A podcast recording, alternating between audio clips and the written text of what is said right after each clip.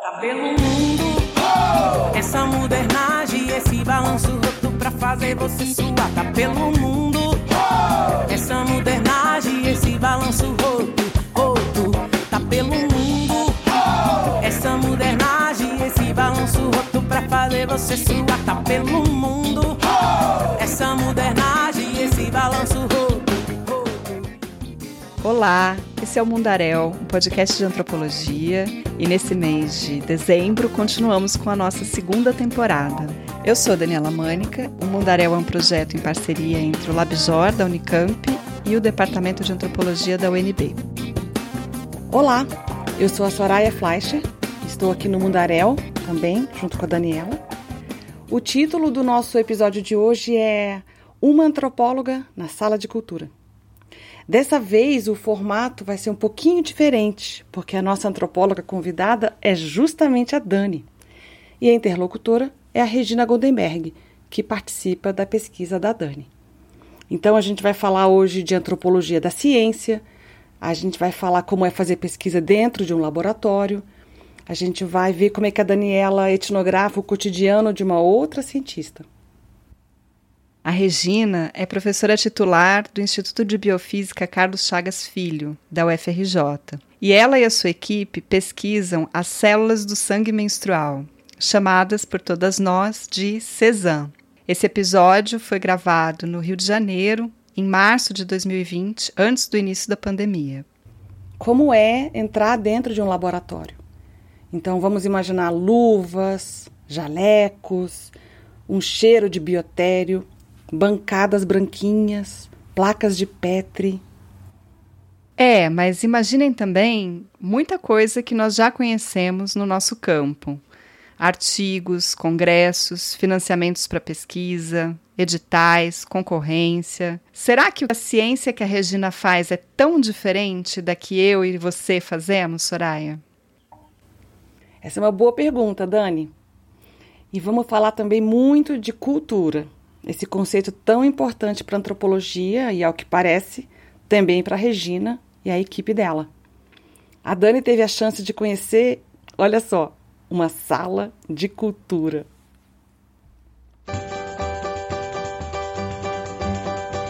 Sonhei, eu sonhei. Um dia o cais do porto se vestiu de azul do mar.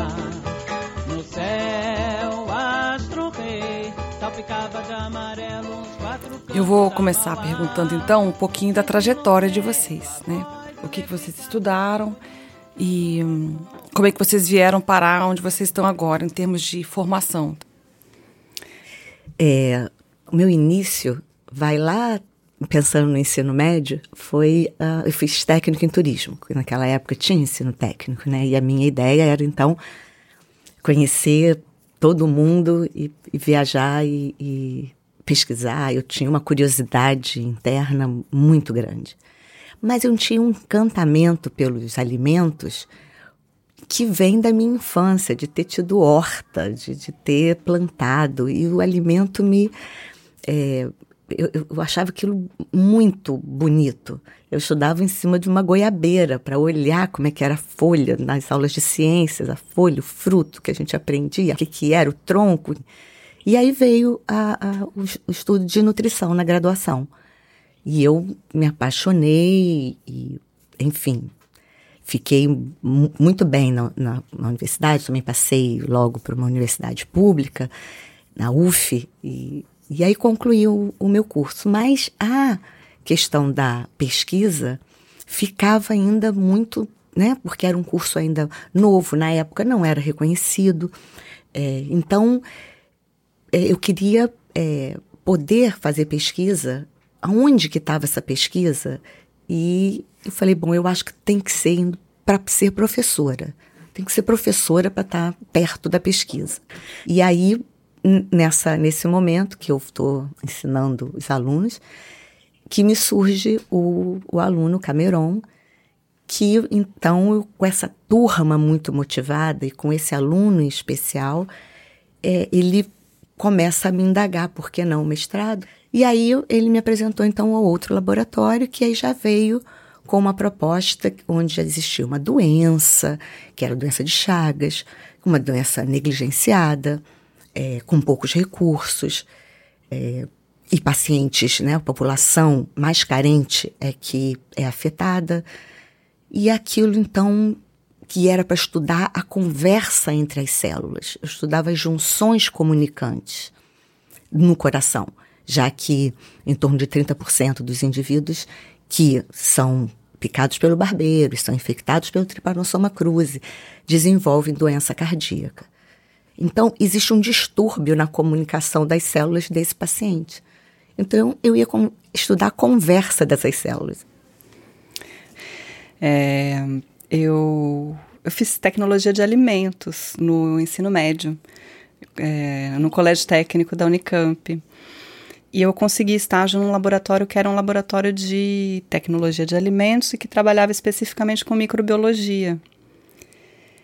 E eu fiquei encantada com o trabalho com microbiologia, achei muito legal, é, aquela coisa de isolar, né, de cultivar as células, e decidi fazer biologia por causa disso.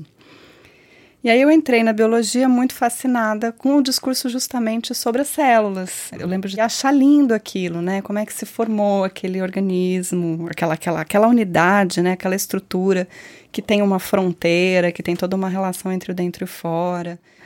Mas aí, logo no primeiro ano, aquele, todo aquele meu encantamento foi sendo perdido por é, um excesso de especialização. Eu brincava que era, parecia um curso de línguas, né? Você tinha que aprender todos os nomes de todas as estruturas, de todas as funções, de todas as pequenas coisas. E eu acabei é, tendo aquela experiência universitária de poder circular por outros institutos e conhecer as ciências sociais, que era uma área que eu não tinha no meu horizonte quando eu fiz colégio técnico, né? E aí resolvi que era por ali que eu ia resolver minha questão com biologia, que era uma questão mais filosófica do que propriamente técnica, especializada. Eu achei, achei que teria mais espaço para fazer isso lá. Eu queria então retomar é, o lugar do alunado, né, das alunas, dos alunos nas nossas carreiras, nas nossas trajetórias. A Regina já começou a falar de um aluno que convidou para conhecer um laboratório para fazer esse pulo né, da docência já para dentro da pesquisa. Eu queria saber da Dani, ela também tem uma história nesse sentido, né? É, na verdade, acho que a nossa pesquisa juntas hoje se deve às minhas alunas, a quem eu sou muito grata, as minhas alunas de enfermagem. Eu, quando era professora no IFIX, eu sempre gostava de dar esse curso que chama Antropologia Cultural para Enfermagem. E, ao mesmo tempo, toda aquela efervescência política da, é, dos anos 2010, né? Muita coisa acontecendo, muitas alunas muito mobilizadas por questões feministas, isso me afetando demais. E resolvi começar a olhar para a menstruação. E aí comecei a ver é, manifestações artísticas que mobilizavam a visualidade do sangue menstrual. Então, artistas ou mesmo mulheres nas redes sociais postando fotos do sangue menstrual, fazendo desenhos com sangue menstrual, pintando o corpo com sangue menstrual, trazendo o sangue menstrual para a cena pública. É, com uma inflexão política. E aí eu apresentei isso para as minhas alunas. E aí, quando, quando eu apresentei esse trabalho, elas falaram assim: Poxa, professora, você sabia que lá no fundão tem uma professora que faz pesquisa com sangue menstrual e ela descobriu que tem células tronco no sangue menstrual? E aí eu falei, nossa, jura? Então foi assim que eu cheguei na Regina. Foi através desse toque, eu fui atrás imediatamente, achei o e-mail dela, escrevi, falei, ó, oh, Regina, eu sou antropóloga, estou trabalhando com menstruação, vi que você tem pesquisas nessa área, vamos conversar, né? O que, que você achou, Regina, quando você recebeu esse e-mail de uma antropóloga? Então, eu, eu inicialmente eu, eu olhei e falei, gente, por que uma antropóloga quer conversar comigo? É, o que será que vai, vai surgir disso? É, será que vai ser muito papo diferente né, da minha área? Mas, por outro lado, eu sou muito curiosa. E eu não deixo uma oportunidade passar. Eu falei, eu vou conversar sim. Vamos ver o que, que a gente tem em comum é, para ela querer conversar comigo. Além, ela, ela mencionou a questão do, do sangue menstrual.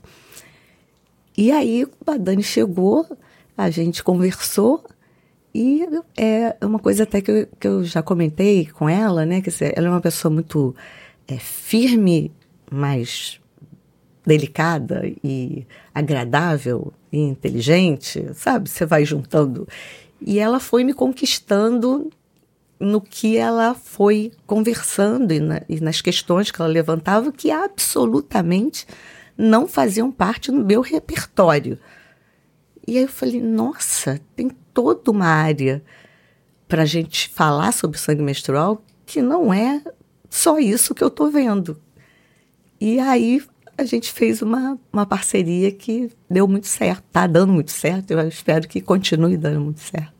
Tem já cinco anos, né, que vocês fazem pesquisa juntas, Isso. né? Então eu me lembro que na sequência das, das nossas primeiras conversas, uma coisa que eu fiz foi mandar esse artigo para vocês, né, para Karina e para Regina.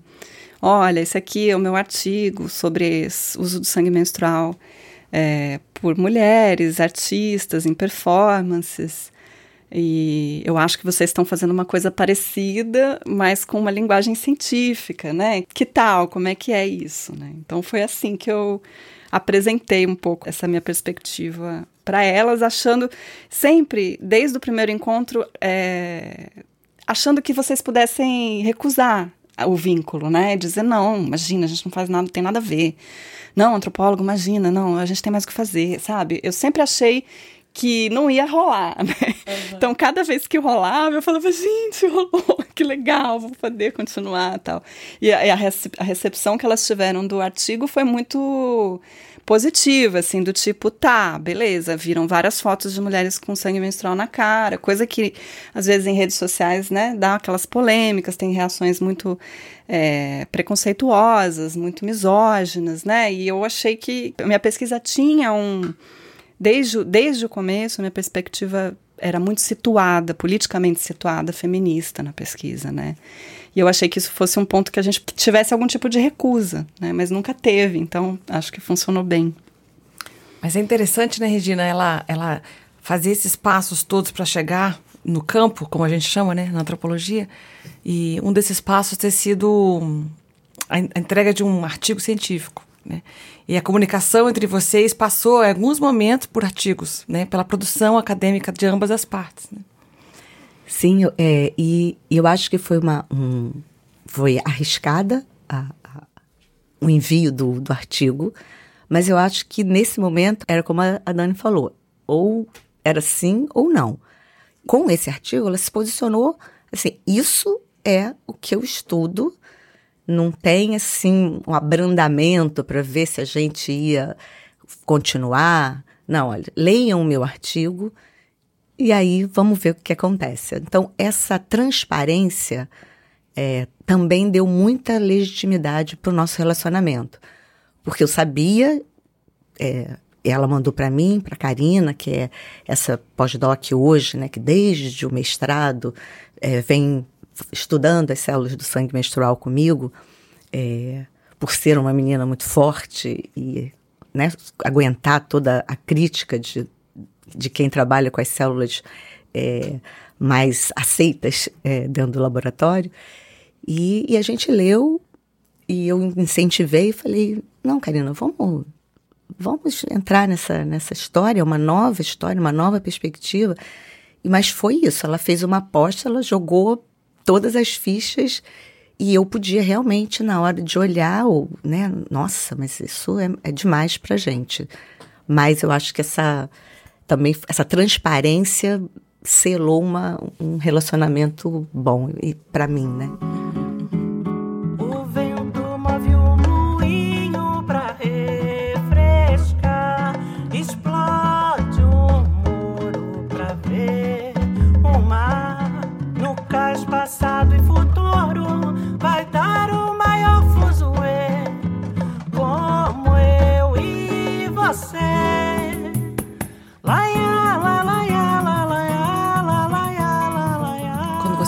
Sua trajetória, a definição de um tema de pesquisa e da onde vêm né, os elementos que vão compondo um tema. E como por muito tempo durante a sua pós-graduação você ficou com a não menstruação e depois, quando você vai começar um, um, um novo tema, é, você vai pensar na presença da menstruação, né?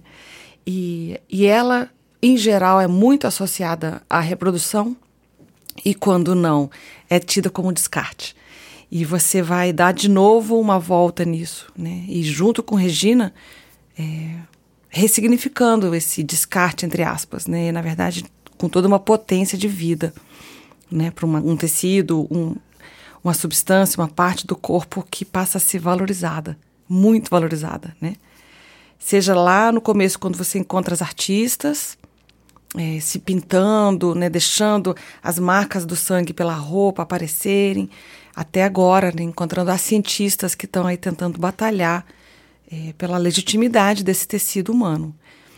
Então, é, eu acho super interessante né, como vocês juntas, essa pesquisa, essa antropologia que se faz conjuntamente, que vão ressignificando as células é, né, e os, os, tecidos da menstruação. É, quando eu cheguei no laboratório, eu lembro as minhas primeiras anotações no caderno de campo foi a dificuldade da própria Regina de falar menstruação. O que, que, ela, o que, que ela falava? Ela foi me apresentar para uma pessoa e falou: Ah, tá aqui a Daniela. É, ela também estuda essas células. Aí eu falei, gente, mas eu não estudo célula, eu estudo menstruação. claro, hoje eu digo que eu estudo célula, mas ali eu ainda não estudava, né? E aí eu falei, acho que ela não está conseguindo falar que eu estudo menstruação, né? E aí eu comecei a ficar ligada para ver se eu ouvia essa palavra, ou menstruação ou sangue menstrual ali, para se referir a mim, ou às pesquisas, ou ao que fosse. E eu só via Cezanne, Cezanne, Cezanne. E aí eu fiquei pensando, pô, Cezanne é células do sangue menstrual foi um acrônimo que elas criaram ali para não ter que falar sangue menstrual. Porque quando é célula da medula não tem sigla, quando é célula do líquido amniótico não tem sigla. Nenhuma das outras células tem siglas, né? A sigla foi uma forma de tornar falável, né? Tinha um apelido pejorativo que era as células do Chico, que é um, uma expressão popular para falar que está de Chico e está menstruada, né? A mulher está menstruada.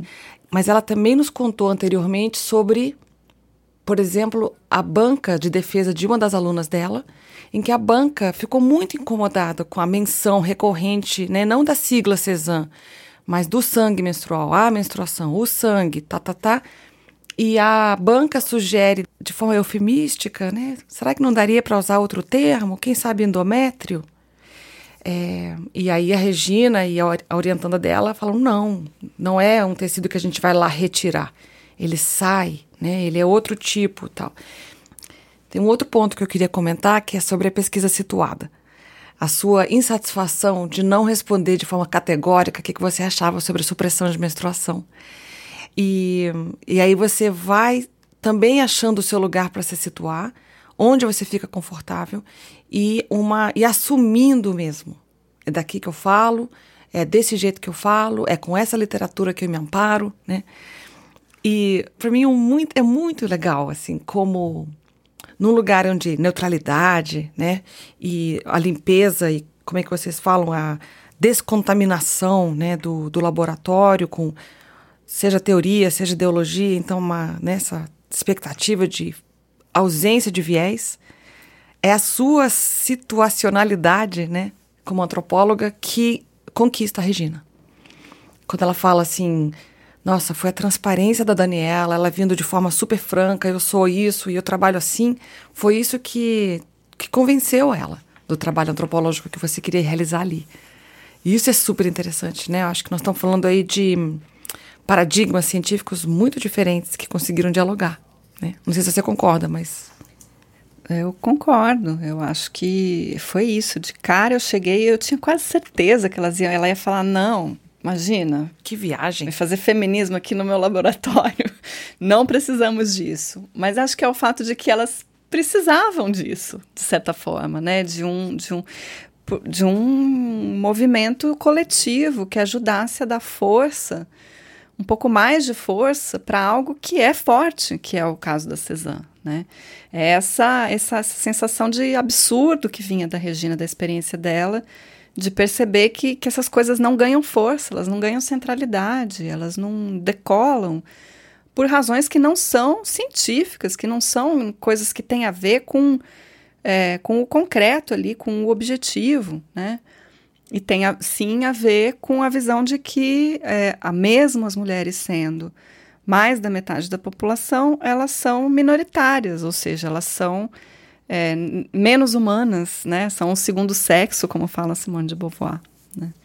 E na conversa de vocês, para mim fica muito claro como você, nesse movimento de se reposicionar enquanto pesquisadora, elas, elas também se reposicionaram enquanto pesquisadoras, né? Essa coisa de uma vai com a outra, junto, né? Então, para mim foi sempre muito, foi muito bom ter chegado nesse momento da minha vida no qual eu pude assumir um lugar, resolver um lugar, né? Para minha pesquisa e para a forma como eu olho para o meu próprio corpo, para minha própria menstruação. Eu tenho toda uma história de endometriose, de cólicas. É, eu nunca escrevi nem falei sobre isso. Eu tinha dois úteros, eu fiz uma plástica. Então, tem uma história muito grande com a ginecologia que me levou para esse tema de pesquisa. Mas que eu também, num esforço científico de separar, né? Nunca trouxe muito para as minhas pesquisas anteriores. E aí chegou num certo momento que eu falei: não, eu vou acabar, não quero mais falar sobre nem hormônio nem menstruação, mas eu não vou acabar assim. eu vou ter que dar um, uma volta nessa história. E aí eu me aproveitei do que estava acontecendo com a menstruação de uma forma mais geral. E as coisas foram chegando e chegam até hoje. Tem muita coisa acontecendo. Velha quem tem cem a mais que eu a alma que ruga que não sofreu. Dá teu sorriso de presente. Quem não vier sambar, perdeu. Tem muita luta pela frente. Chega de recuar, já deu. Velho quem tem cem a mais que eu. A alma que ruga que não sofreu talvez, assim, para as pessoas que estão ouvindo a gente, que estão acompanhando o Mundarel, não saibam como é fazer pesquisa num laboratório como esse, onde a Regina trabalha, né? É, de cardiologia celular e molecular. Então, a Dani podia nos contar um pouco, assim, nos levar pela mão para dentro de um laboratório, nos situar nesse espaço. Eu nunca tinha conhecido o Instituto de Biofísica, então eu cheguei meio perdida. Até hoje eu ainda me perco um pouco porque são muitos corredores muito longos e fechados, com várias portas. É, e os corredores são nomeados por letras, mas não existe uma sequência muito lógica das letras. Então, eu me lembro que era uma letra, e aí eu comecei a andar por aqueles corredores. Alguns têm uns cobogós, umas ventilações, mas tem aquele cheiro forte de biotério e muitos estudantes circulando de jaleco pelos corredores, mas enfim, cheguei lá no Instituto de Biofísica Carlos Chagas Filho, importante, né, com toda a história da doença de Chagas ali que marca um pouco o instituto, então tem todo um, um corredor cheio de memórias, né, do, do das, da formação dos professores e dos alunos, mas eu consegui chegar lá e, e, aí bati na porta e aí me levaram até a sala da Regina, né, o laboratório é, é um, um, espaço retangular, a sala da Regina fica assim, entrando à direita, tem um corredorzinho, e aí a última salinha do lado direito, uma sala é, é, grande para o laboratório, mas pequena para um pesquisador, né? Aí você está é, falando de uma sala que é um gabinete da professora É Regina. o gabinete dela. Tá. É a sala que ela tem ali sozinha. E ela estava lá sentadinha na cadeira dela, que é uma cadeira especial para coluna, né? Eu lembro de ter estranhado a cadeira e falado, nossa, eu nunca tinha visto uma cadeira como aquela, que ela fica ajoelhada ali e fica lá o dia inteiro, ajoelhada, trabalhando loucamente. E então eu comecei a pesquisa conversando com a Regina e aí aos poucos ela foi me apresentando para as outras pesquisadoras que trabalhavam com a Cezanne.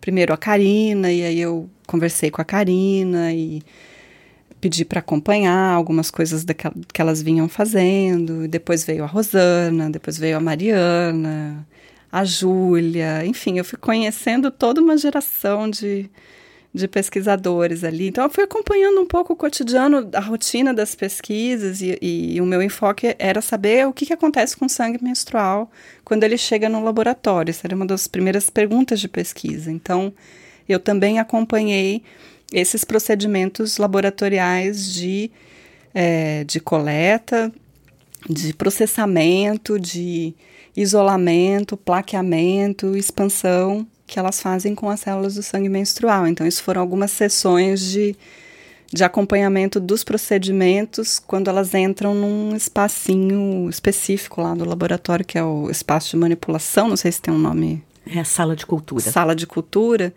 E aí é um espaço que é ritualizado para você entrar, né? Você tem que se paramentar para evitar a contaminação, né? Então põe luvas, põe o avental, põe é, touca, máscara, Pro põe pé. o Propec em cima do sapato e aí entra, né? Então acompanhei vários dos experimentos que elas vinham fazendo, as pesquisadoras vinham fazendo para cultivar as células.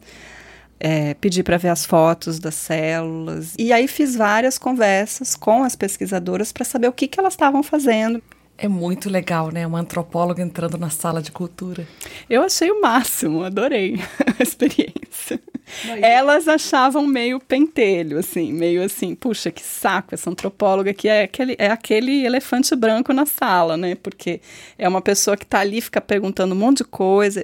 Às vezes eu senti um pouco aquela, aquele efeito de ser o chato, que é uma coisa que os antropólogos têm muito, né? De ser aquela pessoa que interrompe o fluxo dos acontecimentos que, que tem uma pressa, tem uma urgência, tem um interesse, uma preocupação com o procedimento.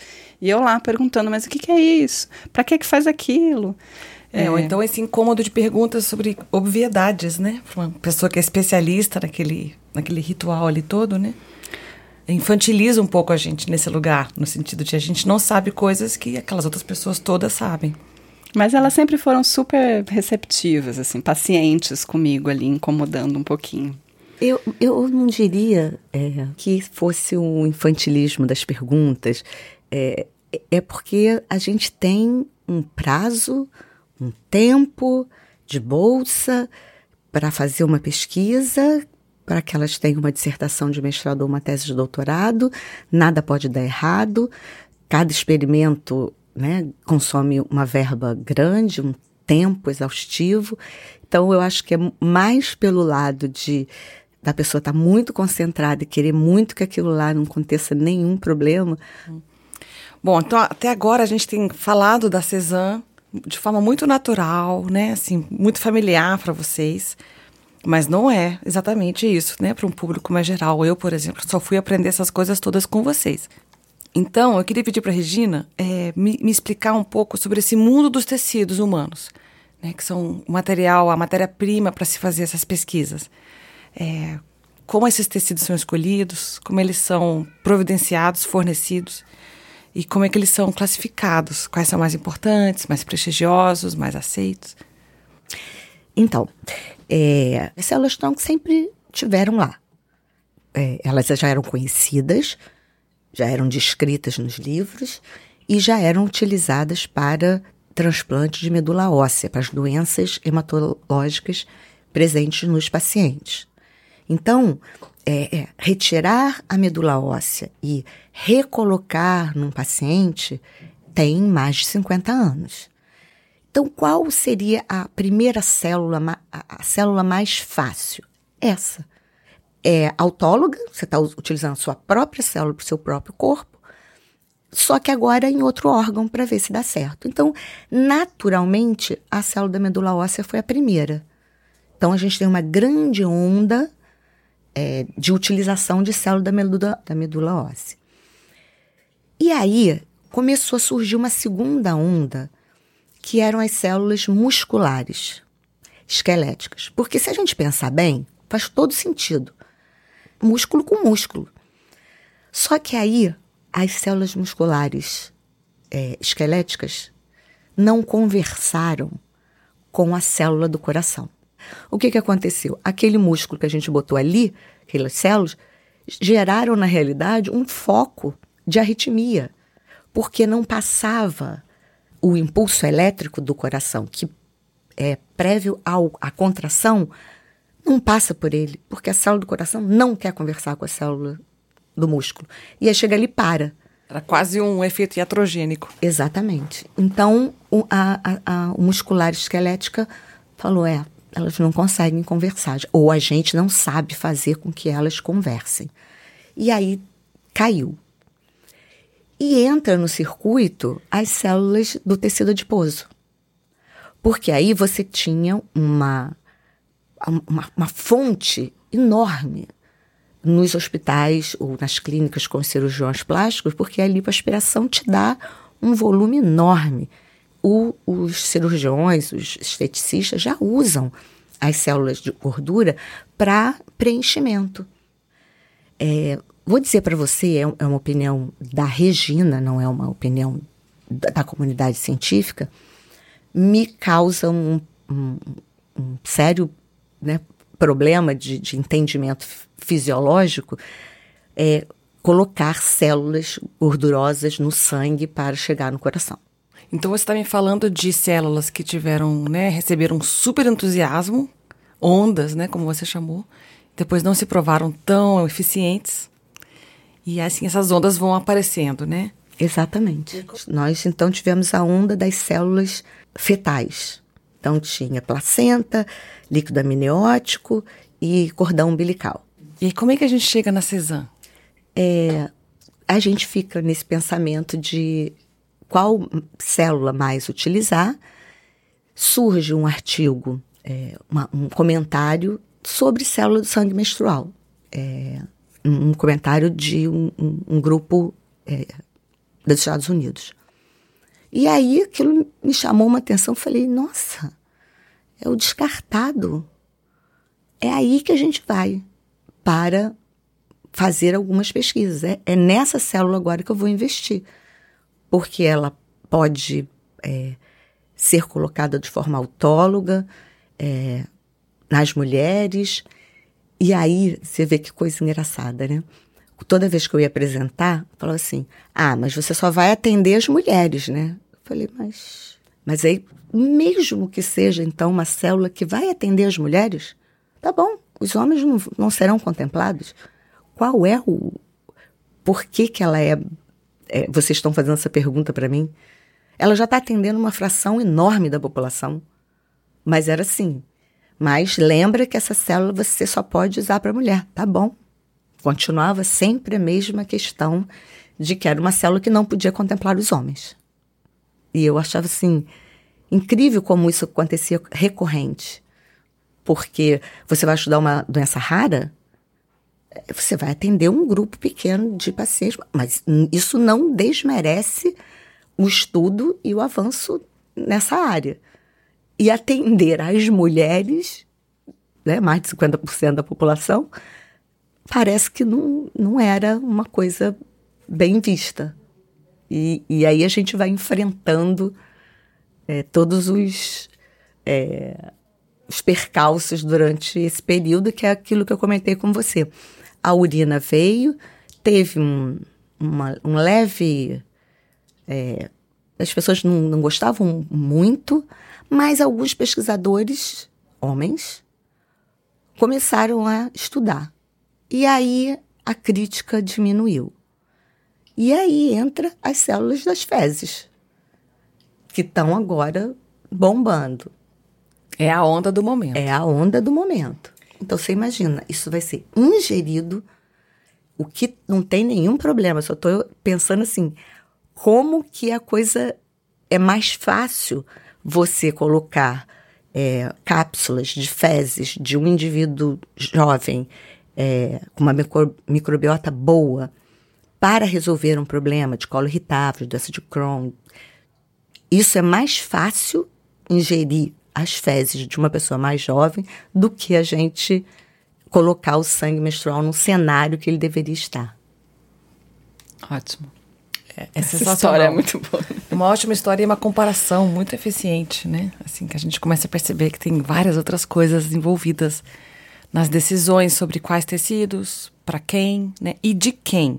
Eu queria pensar então um pouco sobre da onde vem o material, né? O tecido que vocês usam no laboratório. Então, as células do sangue menstrual vêm das meninas do laboratório, do laboratório do lado. Então, é aquela coisa de quem é, tá na vez para poder levar rapidamente para o laboratório e, e, ser processada. É, a gente, a gente e é de todo mundo, Dani? Todo o sangue que corre pelo laboratório? É, eu sempre achei isso muito legal e muitas vezes as pessoas me perguntam também, né? De onde vem as células do sangue menstrual? Quem doa, né? É, e eu perguntei muito isso para as pesquisadoras ali, para Karina, para Rosana, para Mariana, para Júlia, né? E todas elas sempre diziam: não, eu, eu já usei células minhas várias vezes. Às vezes, quando eu estou precisando fazer experimento e eu não estou menstruada, eu peço para alguém que esteja, alguma doadora, peço para as meninas e tal. E sempre tem alguém que doa, né? Teve uma expressão que a Regina é, usou na conversa preparatória para essa gravação, que ela falou: bom, então lá no nosso laboratório a gente dá o sangue pela pesquisa, né? É, e aí nessa minha última vinda agora para o campo em fevereiro, eu tomei coragem para pedir para fazer uma coisa que eu tinha pensado desde o começo na pesquisa. e eu estou querendo fazer um experimento também com a produção da imagem das, das células, né?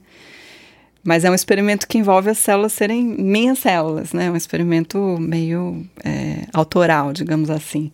Então eu pedi para Regina para se eu podia doar. Na última vez que eu vim para campo, eu estava menstruada. E aí falei, poxa, é, será que rola, né? A gente fazer um experimento assim.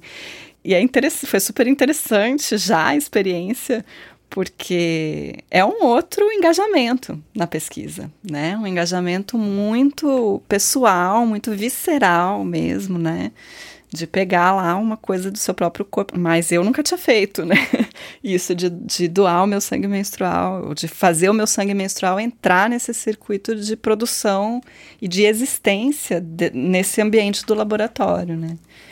E para a própria produção da sua antropologia todas nós, né, quando estamos fazendo pesquisa, a gente se planeja o nosso cronograma para poder ir para o campo, quando é que a gente vai, quando é que compra passagem, se a gente vai para um lugar distante. E as variáveis que a gente considera para poder fazer esse planejamento de cronograma e de atividades, né? E no caso da Dani, então, agora ela vai começar a pensar, por exemplo, ah, eu vou fazer campo, peraí, deixa eu ver meu ciclo menstrual, como é que tá. E ele vai entrar como um dos critérios para poder organizar o campo. Isso é incrível, né? Eu queria pensar um pouco sobre isso, assim, o que, que a Cezanne nos leva a pensar, né? Sobre a ciência, sobre a relação entre pesquisadores e pesquisadoras. Olha, então vou começar. É, eu acho que, que foi isso mesmo. A gente via Cezanne como uma outra fonte de célula tronco mesenquimal que a gente pudesse trabalhar e pudesse se caracterizar e utilizar para um grupo. Então, ela estava lá na, né, na, em ponto de igualdade do ponto de vista de pesquisa com as outras células. Era só mais uma célula. Com a chegada da Dani, realmente é, a gente passou a olhar a célula. Então, ela, ela trazia algumas colocações que a gente fala. Ah, a célula está feliz, a célula não está feliz. Aí ela olhava, o que quer dizer célula feliz? falei, pois é, a gente tem que olhar para a célula e ver que ela está feliz lá em cultura. Porque a gente olha, a gente sabe quando ela não está feliz. Quando ela não está feliz, não adianta continuar o experimento. E é uma coisa que você vai aprendendo a olhar a célula todos os dias.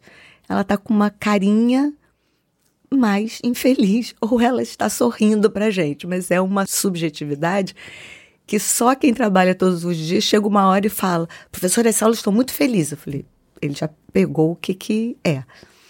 E a gente então passou a olhar a célula e ver é, e, a, e, a, questionar, né? Por que, que eu não tenho um, um, um grant falando sobre célula menstrual? Eu nunca penso em colocar ela ali porque eu mesmo já acho que vai ser é, negado. Então, para não correr o risco né, de não ter verba para trabalhar, acabo usando a verba de outros projetos para tocar os projetos dela. E aí veio, começaram a, a, esses questionamentos a pipocar na nossa cabeça, na cabeça das meninas, mas é, bem diferente do que a gente olhava essas células há cinco anos atrás. É, hoje a gente olha a célula assim, mas a gente olha, eu, por exemplo, já olho é, revistas que já estão indicando é, que aceitam é, edições especiais desde que seja sobre a saúde da mulher.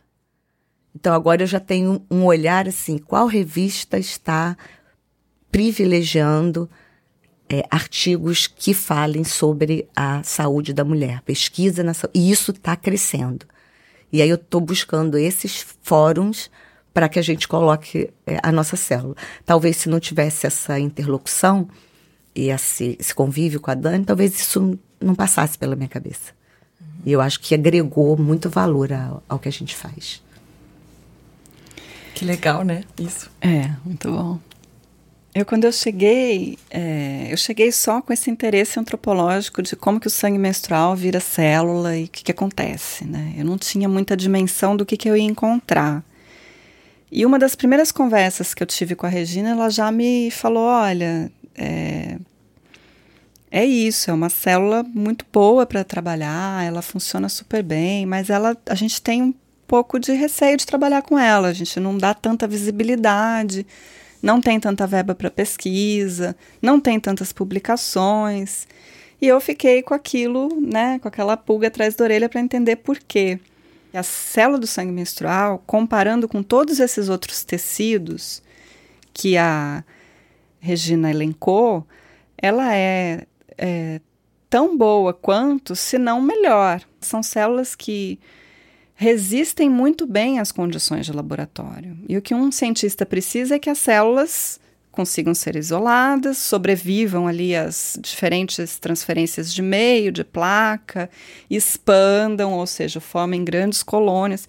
E o sangue menstrual provinha uma fonte super rica, volumosa e muito resistente, essa coisa da resistência às condições de laboratório. E ficou para mim e para elas, acho que a gente foi se dando conta juntas de, da injustiça que é você ter uma fonte rica de células e você não ter isso como uma prioridade de pesquisa científica, né? É uma questão é, marcada por gênero, né? Só pode ser isso que explica. Você ter uma célula excelente e ela não ser é, central nos editais de pesquisa. Eu tenho uma paixão muito grande pela Cezanne, né? E é uma paixão feminista, porque no fundo a Cezanne ela expressa para mim é, muitas das questões que mulheres e outros grupos minoritários enfrentam nas suas dinâmicas vitais, né? Se a gente pensar a Cezanne no universo de pesquisas na área, é, são muitas das mesmas dificuldades que mulheres enfrentam no mercado de trabalho, que pessoas que, né, que não têm as condições de privilégio educacional é, que as pessoas mais ricas têm, é, enfrentam para tentar conseguir viver, né, conseguir resistir, conseguir sobreviver. Né. A Cezanne tem, tem servido muito para eu pensar sobre isso, de como que isso pode estar tá em né, escalas microscópicas acontecendo também. Né, e para pensar gênero e ciência, que eu acho que é uma questão de tipo, como assim? Né? A gente engole cápsula de cocô e não pode fazer pesquisa com sangue menstrual. É uma revolta, né? Né? E eu acho que essa nossa aliança vai muito no sentido do tipo de antropologia da ciência que eu acredito também, que é politicamente situada. É, essa nossa aliança nos fortaleceu. Eu acho que dá para a gente avaliar um pouco por aí, né, Regina? Dá sim. A gente, a gente tem feito esse, esse movimento. Eu tenho feito esse movimento propondo os projetos para as alunas. E, e agora estou dedicando um tempo especial para a publicação desses artigos. Então, isso vai escoar esse ano. Se a gente não aumentar o número de publicações, a gente não tem visibilidade. Então, é, é, esse é o meu foco agora, é colocar todos os nossos dados da Cezanne para fora, porque ela é uma célula que mensalmente, ela, aquela área é, é, tem uma agressão, né, descama e renova descama e renova. Então, é uma célula forte que resiste a, a esse, esse movimento muito é, de ataque né, àquele tecido. Violento, e, né? Violento, porque de repente tudo despenca e, e, é expelido e tudo tem que se renovar. Então é uma renovação de, se a gente pensar, de vida celular mensalmente. Não é qualquer célula que faz um negócio desse. A guarda no samba lembrança, rainha, navegar, de toda esperança. É sonhar, meu canto é a minha providência. Linda, frase final ficou linda, chave de ouro, maravilhosa. Ficou maravilhoso. Nossa, ficou lindo. Não é qualquer tipo de célula. lindo, lindo. É, essa coisa de aguentar esse desafio existencial é muito forte, né? Eu achei muito bonito é, é, o fato das Cezanne serem assim, né?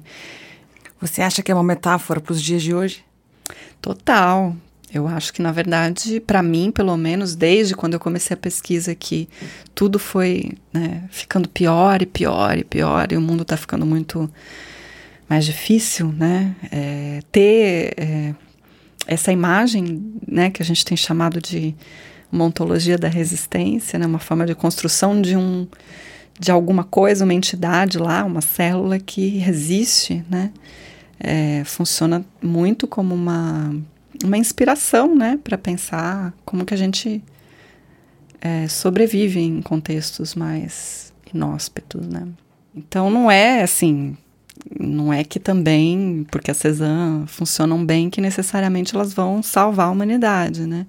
Tem muitas mediações para acontecer ali, mas eu prefiro estar tá ali ocupando o devir, da Cezanne, né? ocupando aquilo que a Cezanne pode se tornar, aquilo que ela pode ser a partir da minha entrada nessa conversa também. Não é só a conversa das células que importa, a nossa também.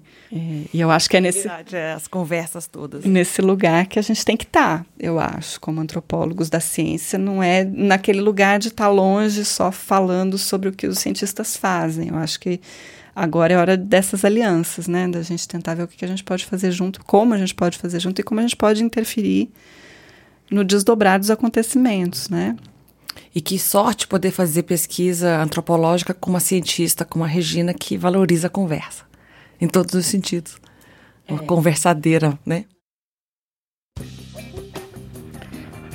Bom, as células, as antropólogas, as pesquisadoras de bancada, todo mundo conversa mas a conversa só começa com essa curiosidade, essa vontade de chegar mais perto, entender mais de perto aquilo que parece estranho. Esse episódio juntou um monte de gente curiosa e conversadeira. E ainda tem aquele monte de gente que não apareceu aqui, mas que conversou muito para esse episódio ficar pronto. A gente agradece aos estudantes que participaram da edição desse episódio em Brasília, Arthur Ulloa e Hugo Virgílio, e aqui em Campinas, Lucas Carrasco e a Franceline Galdino. E a gente agradece sempre também aos nossos financiadores queridos, porque tudo que a Daniela Mânica e a Regina Gondenberg, essas duas cientistas, tudo que elas fizeram foi em universidade pública e com recursos públicos. A FAPESP financia a pesquisa da Dani com a Regina. Na Unicamp, o Mundarel conta com o financiamento do SAI e da PROEC, e na UNB conta com apoio do PIBIC, do SEAD e do Departamento de Antropologia. Os artigos que Regine eu e Karina produzimos juntas estão publicados em revistas de acesso aberto e disponíveis lá no site do Mundarel para quem quiser conhecer um pouco mais sobre a nossa pesquisa mundarel.labjor.unicamp.br. Acompanhem as nossas redes. Nós estamos no Instagram, no Twitter e no Facebook. E a gente tem uma novidade é, agora no mês de janeiro, que é quando a gente faz férias no Mundarel. A gente vai aproveitar para passar para vocês as conferências da 32ª Reunião Brasileira de Antropologia. Esse evento grande que a antropologia brasileira produz, que aconteceu no mês de novembro, e o Mundarel foi convidado a fazer a narração dessas conferências. Então vocês vão poder conhecer um conjunto de antropólogas e antropólogos de vários países diferentes. E a gente vai passar então essas conferências ao longo do mês de janeiro aqui pelo nosso feed. Então é isso. Até lá. Um super beijo para todo mundo. Até o próximo episódio.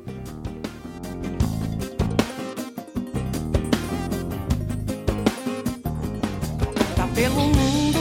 Oh! Essa modernagem, esse balanço roto pra fazer você suar, tá pelo mundo. Oh! Essa modernagem, esse balanço roto, roto, tá pelo mundo. Oh! Essa modernagem, esse balanço roto pra fazer você suar.